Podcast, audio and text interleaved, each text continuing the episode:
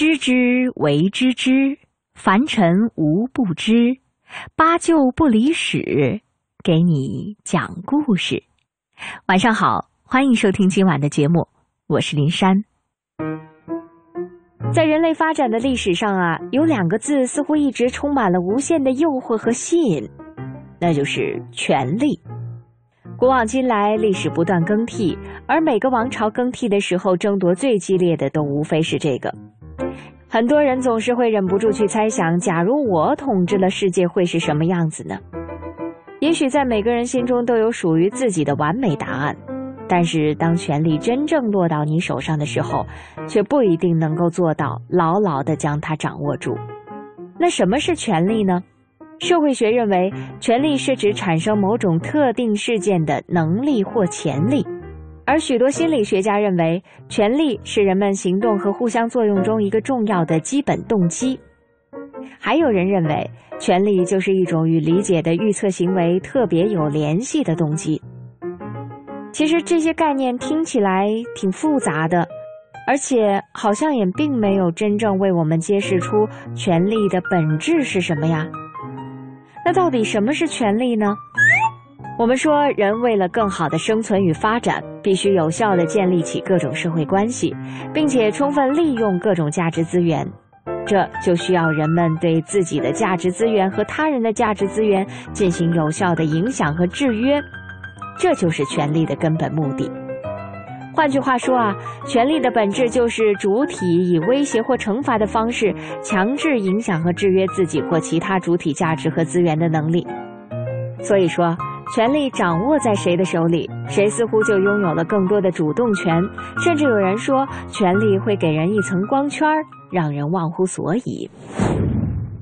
还记得那段历史吗？一八一五年六月，拿破仑军与由威灵顿公爵统帅的英、荷、彼得等欧洲盟军在滑铁卢展开战役，拿破仑大败，被迫第二次逊位。从此也结束了法国与其他欧洲国家长达二十三年的战争。滑铁卢战役之后，威灵顿公爵声名大噪。回到英国之后，他并没有因此而自视功高，仍旧是虔诚待人。在他家的旁边有一块空地，长久以来他就想要买下来，于是就让部下去跟地主商议买卖事宜。由于地主正好缺钱，又加上知道买主是赫赫有名的威灵顿公爵，所以这笔买卖马上就成交了。当那位部下兴冲冲回报已经成交的时候，威灵顿问道：“你用多少钱买的？”这位部下得意地说：“本来那块地值一千五百英镑，但是我用一千英镑就买了下来。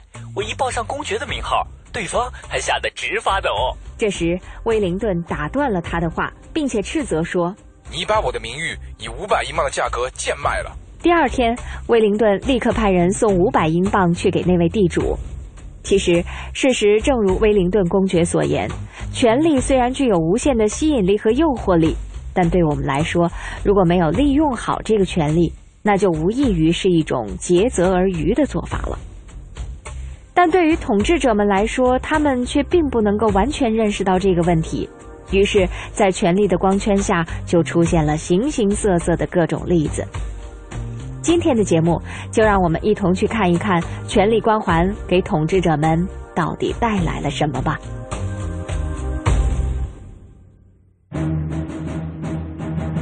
知识不一定非得道貌岸然，有些知识可以扩大您的视野。充实甚至颠覆您对过去的认知。如果有人力排众议的捡起历史的轶事，你可能会看到一个更完整的历史。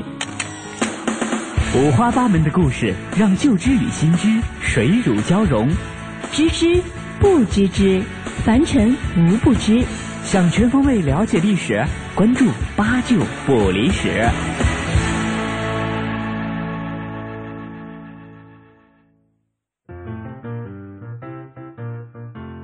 们去看历史上一些名人之间的对话，就会发现“大智若愚”是一个太精准不过的形容。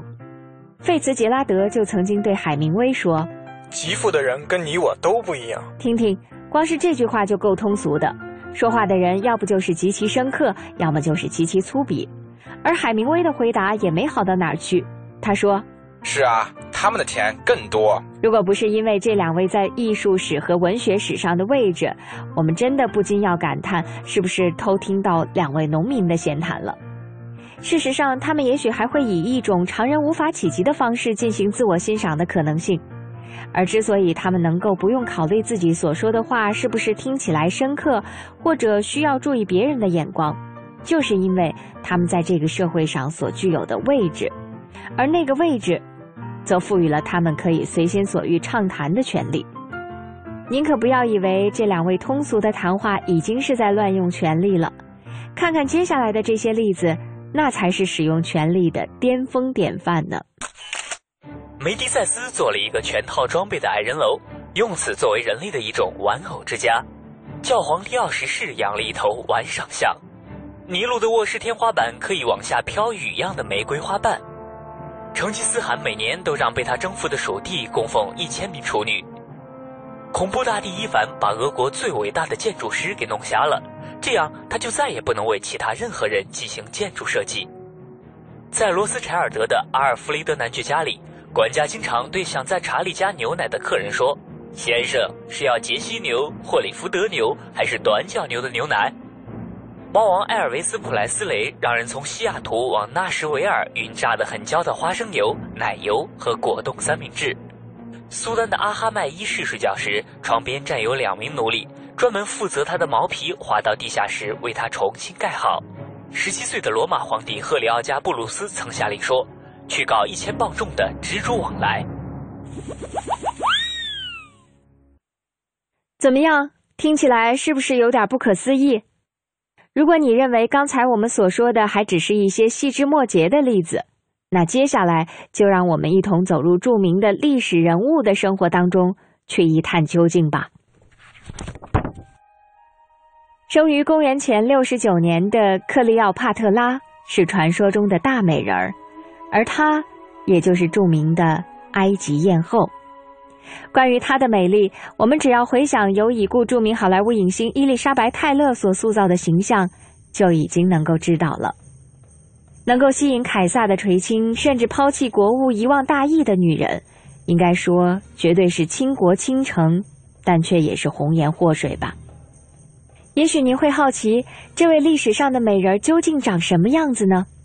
所幸在那个时代的埃及，人们有一个习惯，就是会根据领导人的样子来刻制硬币。所以说，如果我们找到当时货币的话，就可以一窥这位女王的样貌了。事实上，那个时代留下来的硬币确实不少。不过，如果那些硬币上所描绘的肖像是准确的话，那这位女王不管怎样，也称不上是个美人儿。可是，围绕她的那些传说又都是怎样出现的呢？古代史学家普鲁塔克这样写道：“她的美根本谈不上无懈可击，而且初看上去根本谈不上有什么特别之处。可是，任何听她讲话的人，哪怕只听一小会儿，都会感觉到她不可抵挡的迷人之处。她的声音极具有迷人的丰富内容，非常甜美，就像有许多弦乐器产生共鸣。”从作家的描述中，至少我们可以看到。也许这位埃及女王并没有那么倾国倾城，但是她却绝对拥有甜美的声音、迷人的气质。那么，既然克利奥帕特拉不是绝美之人，那么她能够两次成功的引诱征服埃及的罗马将军，这就是值得人们深思的事儿了。而且要知道，这两位将军，一位是著名的改造历史的凯撒，另一位就是他的继任人马克安东尼。而且，由于克利奥帕特拉的功劳，他自己的王国也因此而得救了。安东尼甚至还为了他选择离开了自己的妻子，并且使罗马一头扎进了内战之中。很明显，这位克利奥帕特拉创立了一个极尽奢华的享乐主义朝廷，而且特别能够玩出各种花样来。不信，我们就来看看他曾经玩过什么游戏。他让一个潜水员将一条淹过的青鱼绑在安东尼钓鱼的鱼线上，然后换来大队人马来看这位伟大的武士拉鱼，等着看他出洋相。还有另一个谣言说，这位女王惯用媚术来迷惑敌人，并且曾经用这种方法击退了数千名敌人。当然，这些也许并不可信。所有这些传闻也可能只是战争时期的一种宣传手段，或者是来自外国人的人身攻击罢了。虽然在这位埃及女王在世的时候享受了最美好的荣华富贵，但是由于两次引诱罗马的领导人试图保护自己的国家，并且还染指罗马内政，最终她的结局也是无比凄惨。当安东尼和克利奥帕特拉在与罗马海军的战争中打了败仗时，他们两个人就决定一起自尽。据说，安东尼是在接到有关他的死讯的错误报告时，一头栽倒在了自己的剑上而自杀的。而克利奥帕特拉之所以让自己被一种毒蛇咬死，多半不是因为安东尼的死使他绝望，而是因为他想要避免被凯撒推进罗马大街裸体游街示众的羞辱。不管怎样，这位凭借美丽曾经不可一世的女王，最终还是在权力的光环下被牺牲了。您正在收听的是《八九不离十》，一段好听的歌曲之后，精彩继续。又是个雾霾的北京，又是那不安、躁动、慌乱的问题。你说你想要安心的离去，才哄我开心。又是个拥挤的北京，又是那无处安放、漂泊的心情。拥堵的不止路上的人群，还有谁的内心？下一站你要去哪里？能否再让我还能遇见你？再扶你走过这片漫长的夜，你累了我还背你。下一站你要去哪里？能否再让我还能陪着你？所有的伤心全都不算伤心，伤心是眼睁睁的看着没了。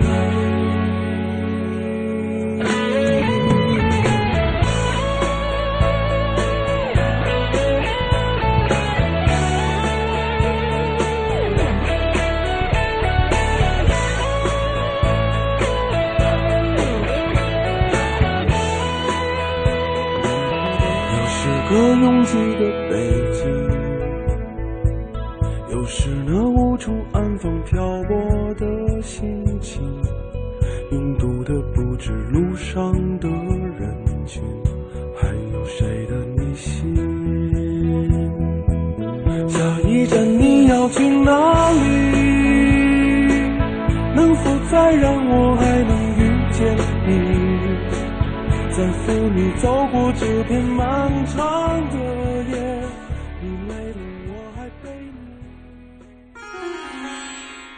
俗话说：“耳听为虚，眼见为实。”对于历史的探寻，我们只能依靠史册记载。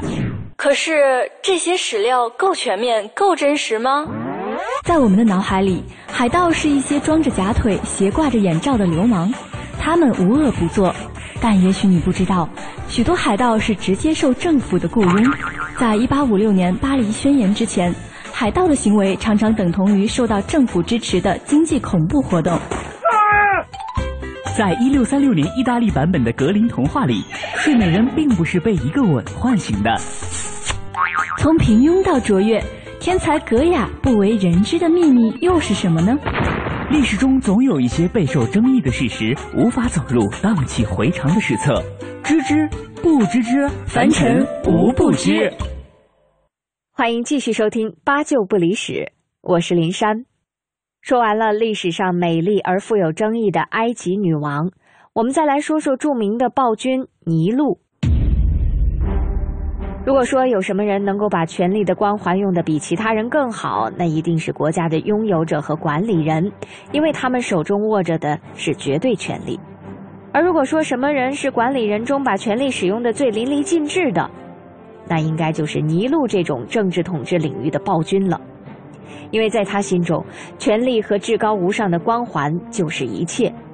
那么，在尼禄的统治下，又出现了什么样的情况呢？要讲这段历史，就要谈到尼禄的母亲。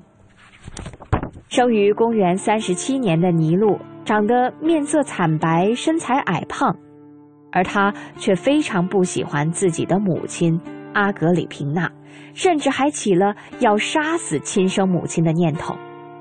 不过，因为公共关系的原因，他希望让母亲的死看上去极其自然。当然，这是一件非常困难的事情。于是，不管怎样努力，尼禄还是给后人留下了许多把柄。下面这些话就是来自一位罗马史学家的记录。对于尼禄杀害母亲的推断，他这样写道：“尼禄三次想将他毒死，可是他每次都事先吃了解药。因此，尼禄在他卧室的天花板上做了一种装置，等他睡觉时，让天花板掉下来砸死他。可是，在参与此事的人当中，有一个人把消息走漏出去了。接着，尼禄又设计了一种会渗漏的船。”不是让船沉掉，就是让船上的船舱砸死他。尼禄披着和解的外衣，以最友好的口气邀请他与自己一起去巴邑庆祝明纳瓦艺术节。等他到了以后，他就让自己的一位船长故意去撞他坐的游船，然后他将艺术节的开幕时间推迟了一个小时，直到最后，他的母亲说：“我真的得回包里了。”这时，尼禄就把那只会沉掉的船送给他坐，而不是那只被撞坏的船。尼禄带着阿格里皮娜去港口的时候，心情非常好，甚至在他上船前还吻了她。他整夜坐立不安，焦急地等待着这个计划的成功消息。几个小时之后，他母亲那名逃脱出来的奴隶冲过来，兴高采烈地报告说：“虽然发生了一个可怕的事情，但是阿格里平娜还是安全地游上岸了。”听到这儿，尼禄可不是高兴啊，他甚至绝望了。于是，他命令自己的手下悄悄地放了一把匕首到他母亲派来的那名脱离危险的奴隶身后，并且还立即把他逮捕了，说他企图行刺皇帝。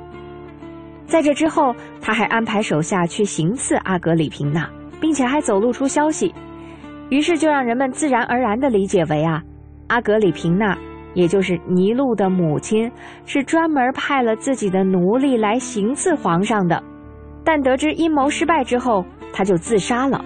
关于这件事儿，还有一些更为可怕的细节记载。根据这些细节的描述，当时的情况看起来似乎是这样的：说尼禄赶去查看阿格里平娜的尸体，摇动她的四肢，一边喝着饮料解渴，一边去品评这个四肢有什么样的好处和坏处。而且以前尼禄从来没有因为任何事情感到过内疚，而这一次他终于为杀害母亲的罪行而感到了内疚。他经常承认，他被他母亲的鬼魂追赶着，愤怒女神们在用皮鞭追打他，用火焚烧他，还派了一些波斯魔术师来唤起鬼魂，以便求得原谅。不过，如果我们去看一看尼禄的生活经历，也不难理解他为什么会如此不安了。在他的一生当中，他娶了自己的男奴隶，还残暴的一脚踢死了已经怀孕的妻子。他还去参加奥运会，结果在他参加的所有赛事中都得了奖。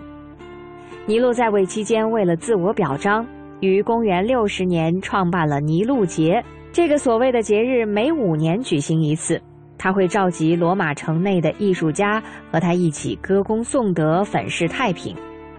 在第二届尼禄节上，他还蝉联了歌唱和演讲比赛的冠军。当然，所有的人都知道这是事先约定好的，完全是暗箱操作罢了。对于广大观众们来说，既然皇帝放下身段亲自来参加比赛，那么报以热烈的气氛，好像也是理所当然的。不过，人家尼禄却丝毫不担心观众气氛够不够热烈。因为他已经为广大观众预备好了士兵，以便强迫这些观众鼓出极其热烈的掌声。此外，他还配备了高科技产品窥视镜，去监视这些观众的一举一动。只要有厌烦或者疲倦情绪被发现，观众都会遭受厄运。至于什么样的厄运，书里没说，但是以尼禄一贯的残暴行径来看，应该不会有多好受。不过，这种隆重热烈、彰显盛世的尼禄节，一共才举办了两届，还没等到第三届开幕，尼禄就死了。原因是他的残暴统治激起了整个罗马的强烈反抗，他最后是被迫自杀，结束了自己短暂而罪孽深重的一生，年仅三十一岁。最终，正是权力让他葬送了自己的前程和生命。如果说尼禄的一生虽然结局凄惨，但总算还是实现了一些自己想要做的事情。可接下来我们要说的这位英国国王，就只能以痛苦和凄惨来形容了。如果您看过著名的好莱坞电影《勇敢的心》，就一定知道我要说的这位国王是谁了。他就是英国国王爱德华二世。在这部电影当中啊，他被描述成了一个同性恋者。可是历史事实究竟是怎样的？这位国王最后又遭受到了怎样的痛苦呢？说实话，英国的这位国王简直可以用悲催来形容。一般情况下，一个国家的君主一定应该是具有至高无上的地位和尊荣的，但是这些啊，在爱德华二世那儿似乎就有点跑偏了。这位国王不仅在自己的国家没有得到人们的尊重与爱戴，甚至都不怎么讨人喜欢。特别是他屡次进攻苏格兰却一直不能拿下之后，他在当时英国民众心中的地位就荡然无存了。大家觉得他一事无成。在电影《勇敢的心》中，把他描述成一个令人困惑的男孩子，他有一个漂亮的男情人。虽然后来他和来自法国的伊莎贝娜结了婚，但是他也从来不喜欢这个颐使气质的妻子。有朋友可能要问了，为什么电影当中会这样创作呢？难道是有什么历史依据吗？其实长期以来，关于爱德华二世一直都有一个谣言，就是说他有断臂情节，于是啊，总是会选择提拔他的男情人。有句话说。不在沉默中死亡，就在沉默中爆发。最终，他那失宠的妻子伊斯贝拉没有选择在沉默中死亡，而是非常具有法国风情的和他的情人一起发动了一场叛乱，推翻了爱德华二世的统治，并且还把他囚禁了起来。正常情况下，这种来自法国的王妃发动宫廷政变，一般都会被平息，而国王也都会被救出来。但是考虑到这位国王之前在国内的低人气，再加上他在传统意识流行的区域竟然还敢有断臂倾向，所以我们就能预料到，不会有什么好事等着他。果然，在那里有一批反叛者潜入到他的牢房，这些人觉得这位国王简直丢尽了他们的脸，于是就一边把他往死里掐，一边还不停地用一把烧得通红的火钳烫他的屁股。而这个时候，城堡的总督竟然还没有施行救援，反倒是看着这一切发生。事后，他还对人们说：“他们把一把烫得通红的器具放在他屁股上。”其实这也是在告诉爱德华二世，他所做的所谓伤风败俗的事情，终归会得到报应。后来我们看到，在一些历史研究中啊，人们通常会在烧得通红的火钳这个细节上稍有分歧。可是，由于现代有好几个来源都重复了这么一段故事，而且中世纪的处理方法确实比较残暴和血腥，所以说这种故事发生的可能性还是很大的。您正在收听的是《八九不离十》，一段好听的歌曲之后，精彩继续。再次的无所事事，走在家乡的街道上。就像很多年前一样，孤独并无谓的游荡。城市泛着华美的光，穿着崭新的破衣裳，人们在卑微的道理跟楼区，却都高高在上。这是不能接受的事实。真实的就像梦境一样我们建造这座这家园是担当还是一个分账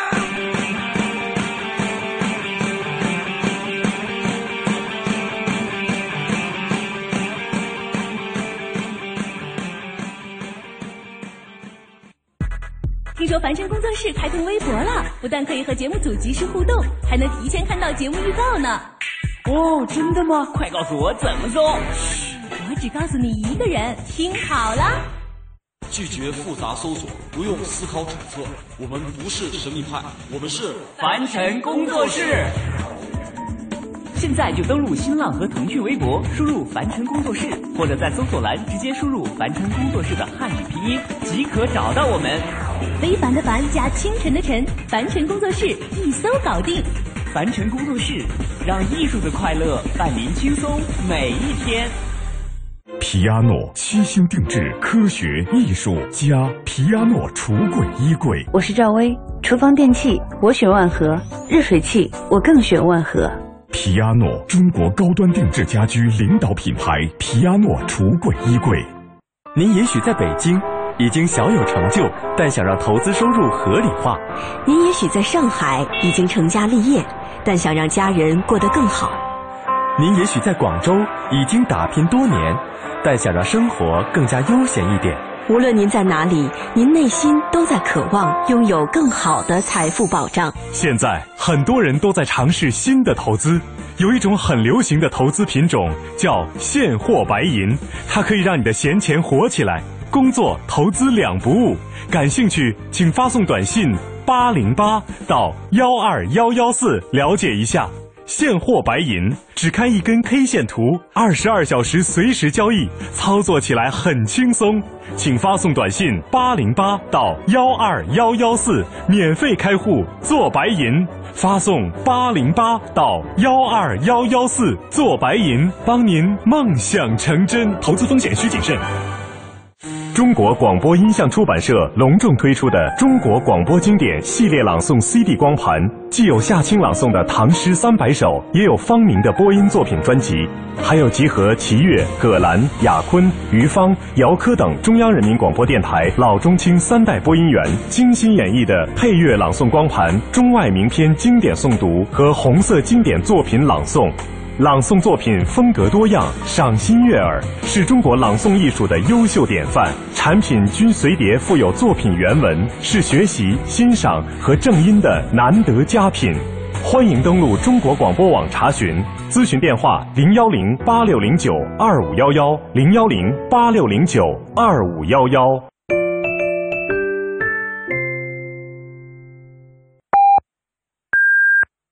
北京时间二十二点三十分。报时中国经济，我是中国集团黄鲁波。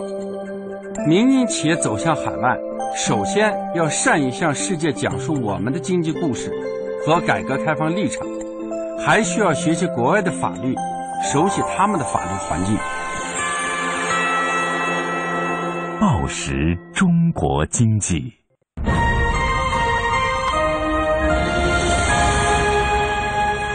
济之声，进一步的声音。经济之声，这里是中央人民广播电台经济之声。每当夜晚来临的时候，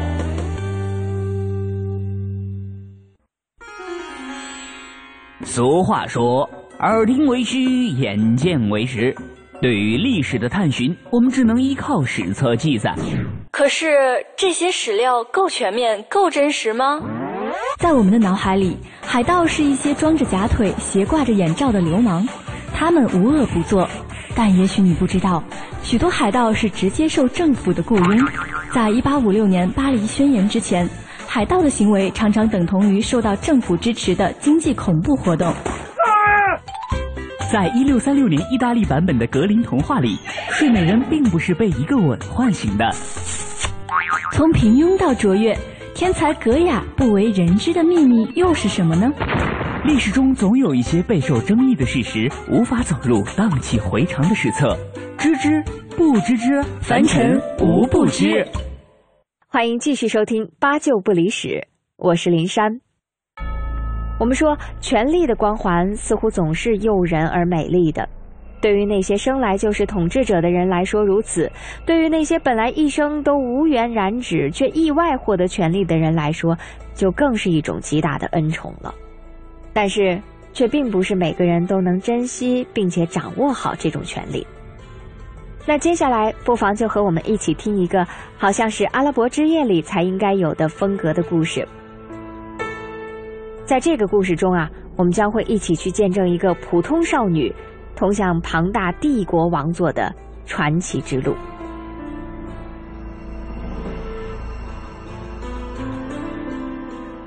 一五七五年，一位美得令人发呆的十三岁意大利小姑娘。从她的家乡威尼斯的港口出发，横跨地中海去看她的亲戚。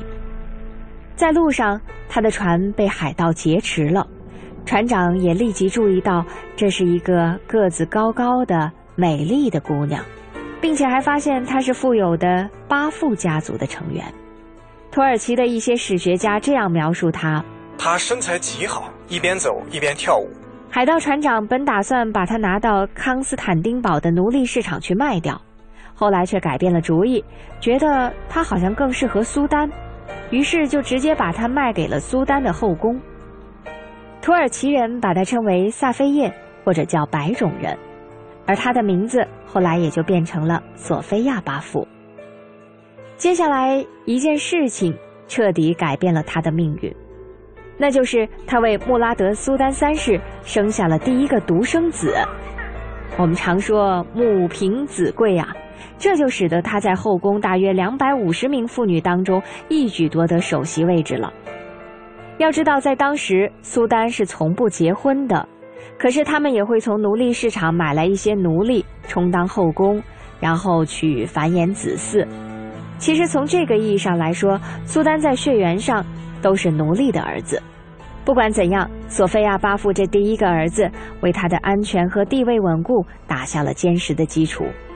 特别值得一提的是，穆拉德三世将大部分时间都用来生孩子了，一共生育了一百零三个孩子。而索菲亚呢，正是母凭子贵，获得了极大的权力。后来，他就逐渐统治起了庞大的奥斯曼帝国，从北非。一直延伸到了波斯湾。在这期间，索菲亚还避开了一场与威尼斯之间的战争，这也使得他的家乡受益不少。后来，他还通过犹太珠宝商将大量的期票来往走私到欧洲。他甚至还与麦迪奇的卡特琳娜保持着秘密的通信联系，并且与伊丽莎白女王互换礼物。在穆拉德苏丹三世去世之后。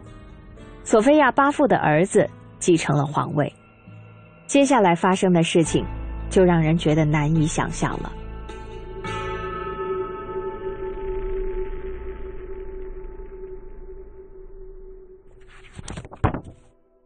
当时居于统治地位的土耳其人有一种和同胞兄弟打交道的手段，并且可以通过这样的手段避开潜在的王位继承之战，是什么呢？根据法律，新苏丹有权杀死自己的兄弟。当时，索菲亚教育自己已经继承皇位的儿子说：“应该邀请他的十九位兄弟来到皇宫，对他们说必须进行割礼。可等他们来的时候，就命人用丝带将他们勒死。”而这个时候，对于新任苏丹来说，整个世界就都是他的了。但是这位新上任的皇帝却并没有意识到螳螂捕蝉，黄雀在后的道理，丧失了所有兄弟的帮助，他在母亲面前就显得无足轻重了。于是，在接下来的八年统治当中，他其实一直都只是个傀儡，真正的权力还是被自己的母亲掌握着。后来，这位傀儡皇帝先于自己的母亲去世了。那么，不管儿子在位的时候自己有多大的权利，这些所有的一切都应该随着儿子死去而结束。于是，当他的儿子，也就是当时的苏丹去世之后，他在这个帝国的统治地位也就终结了。索菲亚巴富的一生应该说也是曲折坎坷的，先是由威尼斯的贵族变成了被贩卖的奴隶。后来虽然一度曾经坐上过最高权力的荣耀之位，但最后却在自己的床上被人活活勒死了。也许我们猜想，在几十年前，当他第一次望向苏丹国王所坐的王位时，曾经有过那么一瞬动心。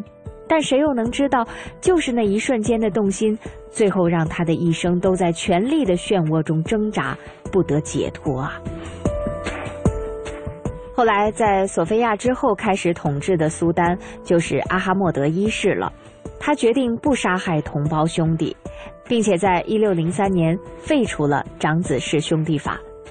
可是，您可不要因此而认为他是一位善良的君主。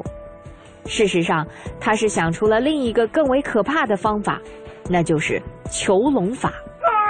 在这位阿哈莫德一世继位之后，所有潜在的继承人都需要被锁起来，囚禁的地方是一个豪华的大厦，这里面啊有又聋又哑的人服侍他们，而且呢还有很懂节育的女奴隶，他们只能够享受到交往的快乐，但是却永远不能够拥有自己的后代。也许在制定这项法律的时候，这位苏丹一定是想让自己显得更为人道一些。不过，最终的结果却不由他控制。在这样的环境被囚禁十几年之后，口鼻流言的一些白痴就会从这些笼子里冒出来。有一位苏丹出来之后，很快就让他少年时期的情人成为了开罗和大马士革的市长，而另一些苏丹喜欢拿活囚犯当射箭的靶子用。还有一个将其后宫的两百八十名妇女全都装在了布袋里，拿到博斯博拉斯河里淹死掉了。一位专门研究苏丹后宫的专家曾经这样写过：随着笼子的出现，也就出现了那么多苏丹的软弱、邪恶与愚蠢；而在更大的范围里边，就是奥斯曼帝国逐渐的式微和陨落。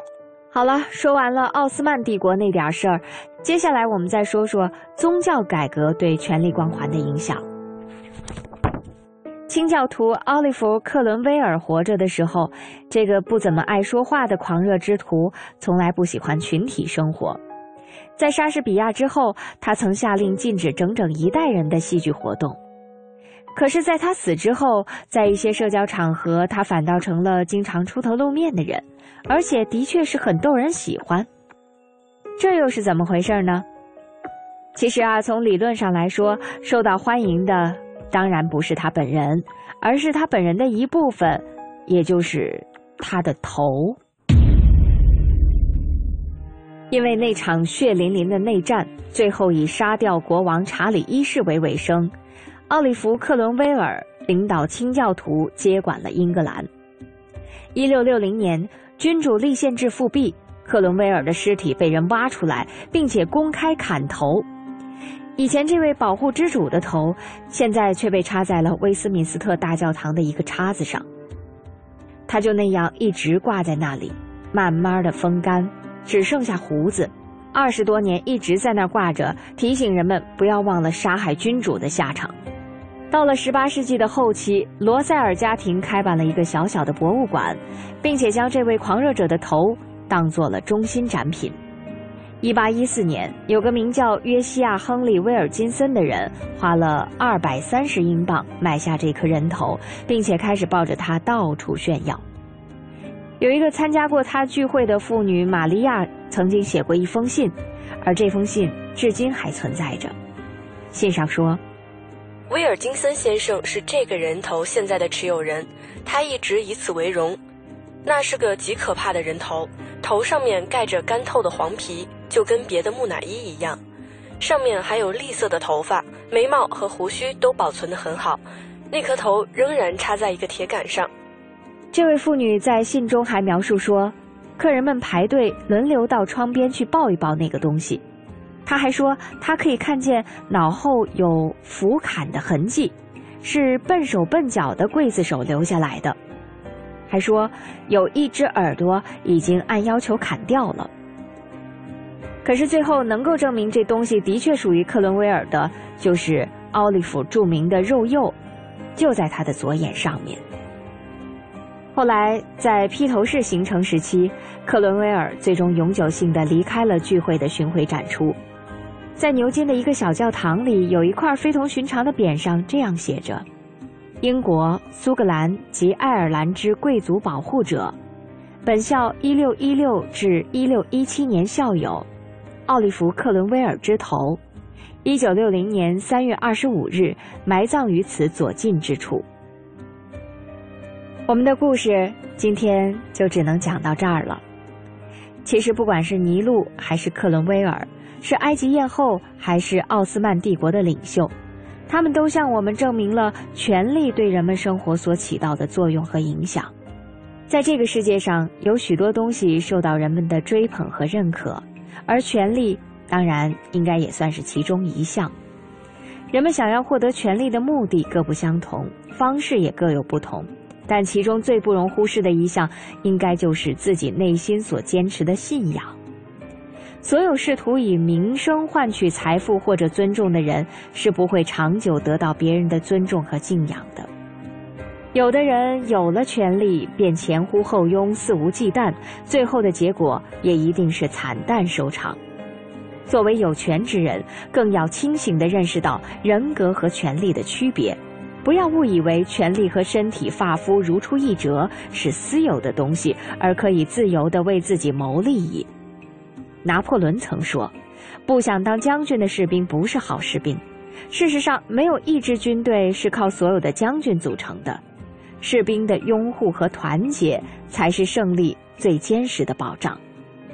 所以，无论在什么时候，权力只是身后的一个光环，而只有人格才是陪伴终身的影子。好了，听众朋友，感谢您收听今天的节目。明天同一时间，欢迎继续关注凡尘工作室更多精彩内容。明天见。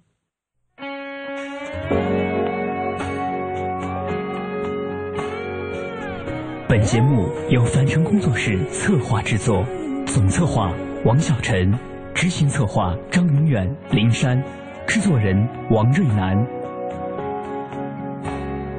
你说我变漂亮了，有一种晴朗的神色。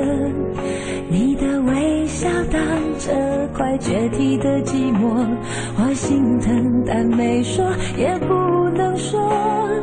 你说你们分开了，为什么我眼睛红了？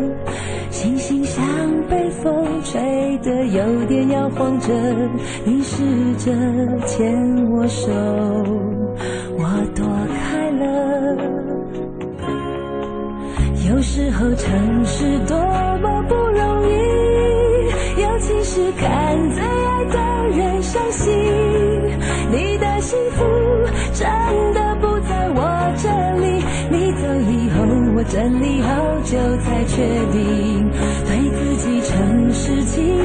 是勇气，懂得坚持更要舍得放弃，有些感动会落地生根的定居，有些快乐是终究得回家的旅行。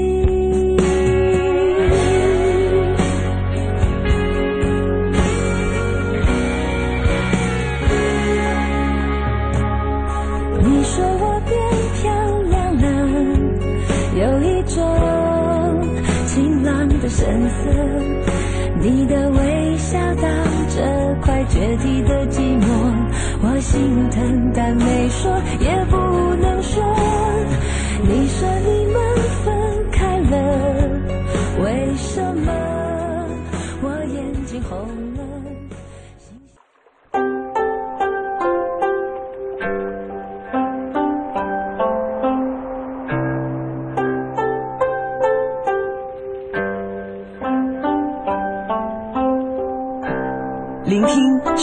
声音，中央人民广播电台经济之声。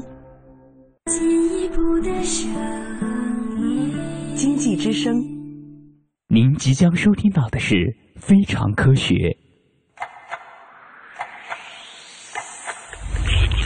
探索发现，聚焦科技瞬间，感悟新知，记录地球故事，零距离破译人类生存奥秘，跨时空探索宇宙恒久之谜。非常科学，不一样的视角，不一样的科学。非常科学由中央人民广播电台经济之声与中国科协联合推出。听众朋友，大家好，欢迎收听《非常科学》，我是亚楠。在科学界流行着许许多多的实验和范例，棉花糖实验就是其中一种。棉花糖实验紧紧抓住了公众的眼球，因为它是一个特别简单、容易转述，而且精彩绝伦的故事。它将极其复杂的社会和心理学问题，比如为什么有人能够取得成功，转化为最简单的公式，或者一句古老的格言，那就是性格决定命运。只不过这次说话的人，既不是古希腊的哲学赫拉克利特。也不是某位鼓吹耐心是一种美德的大人物，而是货真价实的科学家。而科学几乎可以说是当今时代最流行的教科书了。那么，这个著名的棉花糖实验又引发出科学家怎样的思考呢？今天的非常科学，就让我们一起来听听看。在上世纪六七十年代，斯坦福大学心理学家沃尔特·米什尔进行了一系列著名的棉花糖实验。他让一群学龄前儿童独自坐在房间里，房间里除了一张小桌子之外，什么也没有。桌子上放了两只棉花糖，还有一只小铃铛。研究者告诉小朋友，他不得不离开一会儿。在实验开始之前，研究者向孩子们展示两组奖励，分别是一只棉花糖和两只棉花糖。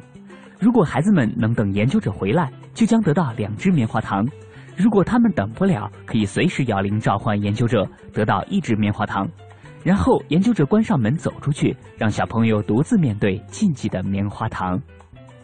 有的小朋友在房门关上后几秒钟就迫不及待地抓起棉花糖，而有的小朋友则试图通过蒙住眼睛、唱歌和踢桌子来转移注意力。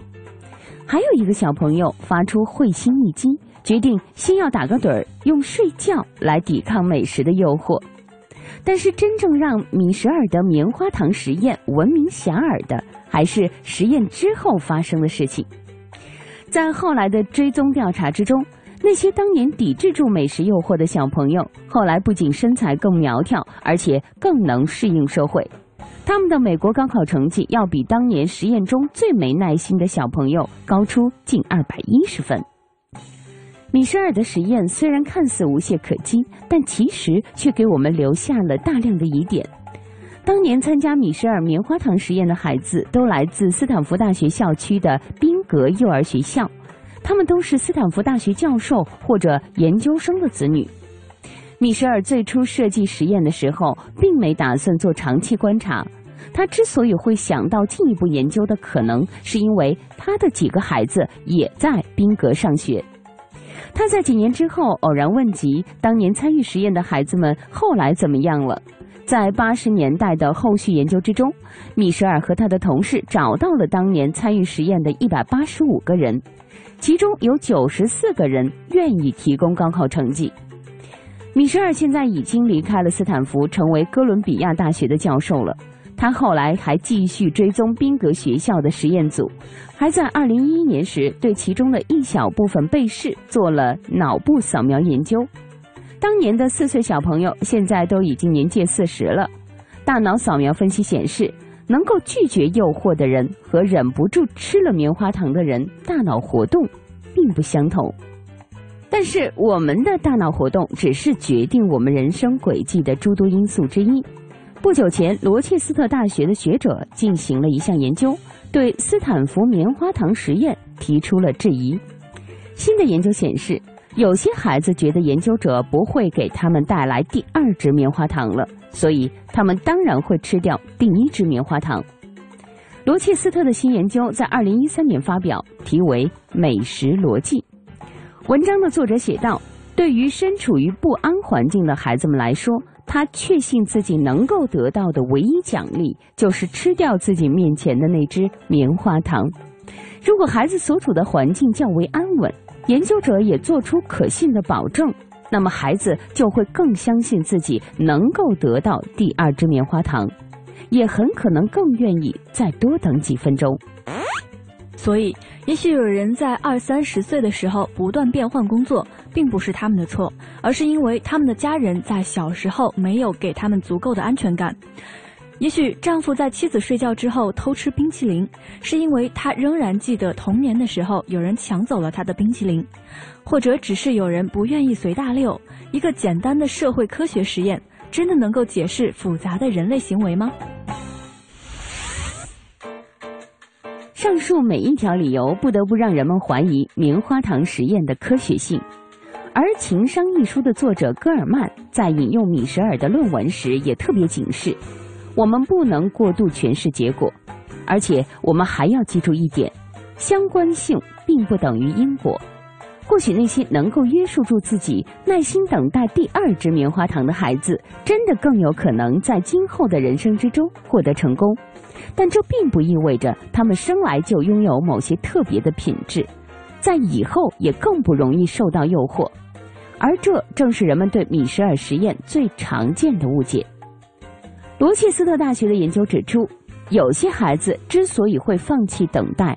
纯粹是因为他们不相信研究者能给他们第二支棉花糖，又或者有些孩子那天可能是真的饿了。但是这种种疑虑都不会进入公众的视野，更何况米舍尔的发现有着绝佳的诱惑力。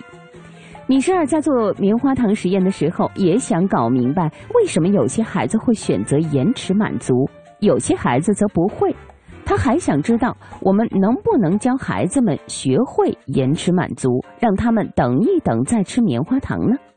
他发现，如果研究人员为孩子们提供某种工具，让他们把对棉花糖的注意力，也就是热刺激，转移到较抽象的事物上，也就是冷刺激，他们就能等待更长的时间。简单来说，热刺激强调情感和愿望，冷刺激强调认知功能。他发现，如果研究者引导孩子把棉花糖想象成白云或者棉花球，那么孩子在研究者回来之前吃掉棉花糖的几率也会相应减少。当然，有些孩子自有分神的妙法，比如踢桌子和唱歌，或者干脆转过身去。但是，棉花糖研究本身就是一个经典的热刺激。试想一下。如果你能让一个小孩子安静坐下，往他手里塞一支棉花糖，只要再过十五分钟，你就能预测他的高考成绩，这样就能在学前教育和备考高考上省下很多钱。这样的提议听起来确实荒谬，但我们也难免心动。在我们内心深处，是否真的存在这么一个开关，能够决定我们未来的人生走向呢？但就算米舍尔棉花糖实验存在种种设计问题，比如被试组成十分单一。但我们也很难不做过多演绎，即使类似实验都准确可靠，而且样本也具有足够的代表性，我们也应该知道，抗拒诱惑的能力不过是决定我们生活走向的诸多因素之一。特别是对于那些成长环境很差、身体健康状况不佳或者有智力缺陷的孩子来说，意志力的作用又能有多大呢？这是一个值得我们严肃思考的问题。因为我们对意志力的看法将会对我们的社会和教育政策产生重大的影响。我们是否能根据儿童在四岁时是否能够抗拒棉花糖的诱惑来预测这个孩子的未来人生呢？如果我们能够通过训练提升儿童抗拒诱惑的能力，那么我们就能一举找出在学业上或其他方面没有前途的人。比如肥胖、吸毒或者喜欢出轨的人。可想而知，棉花糖实验正被社会科学家和教育工作者不断引用，甚至应用于真正的课堂实践。心理学家安吉拉·达克沃斯就是棉花糖实验的拥护者之一。他曾经是米舍尔的同事，在2013年获得麦克阿瑟基金会天才奖。他与多家学校展开合作，帮助教师评估培养学生的勇气和毅力。像达科沃斯一样的社会学家们在努力寻找改善贫困儿童未来生活图景的方法，这非常值得我们钦佩。但他们的工作究竟成效如何呢？有人提出了疑问：我们这些社会科学圈外的人，是否真的能够充分的理解社会学结论的复杂性呢？与米舍尔棉花糖实验有关的同行评议论文多如牛毛。写满了复杂的统计学公式、数不清的警告和值得留意的角注。但公众看不到这些，公众看到的是网络上那些可爱的视频。孩子们靠唱歌来分散注意力，控制自己不去吃禁忌的棉花糖。公众听到的是激励演说家约阿希姆发表的著名演讲：“不要吃棉花糖。”他说：“米十二实验表明，等待第二个棉花糖的孩子虽然只有四岁，但却已经掌握了通往成功的最重要秘诀，那就是延迟满足的能力——自律。”而我们现在又再一次聚焦于棉花糖实验这个热刺激。现实世界无比复杂，有成千上万的因素正在对我们的行为施加影响，有的影响很小，有的则影响巨大。那些在二十多岁时会尝试不同工作的人，真的是因为他们缺乏毅力，无法向着一个目标坚持努力吗？又或者他们只是想探索各种可能，找到自己真正想做的事儿呢？一个孩子辍学离校，是因为他缺乏学习的勇气和毅力吗？又或者他其实已经想明白，地方上的制度性种族主义和高失业率让上学没有意义呢？这两种答案可能都对，也可能都不对，也可能一个对，一个不对。但人们在意的并不是这些，我们想要得到一个简单明了、立竿见影的答案。我们想要知道，性格也可以像代数几何能力一样被培养出来吗？如果你能在四岁时抵抗住棉花糖的诱惑，你就赢得了成功的筹码。我们希望世界是一只大大软软的棉花糖，可以任由我们狼吞虎咽。我们想吃第一只棉花糖，但也有理由觊觎第二只。好了，到这里，我们今天的非常科学也要暂时告一段落了。主持人亚楠代表编辑制作，感谢大家的收听，并诚邀您明天同一时间继续关注非常科学。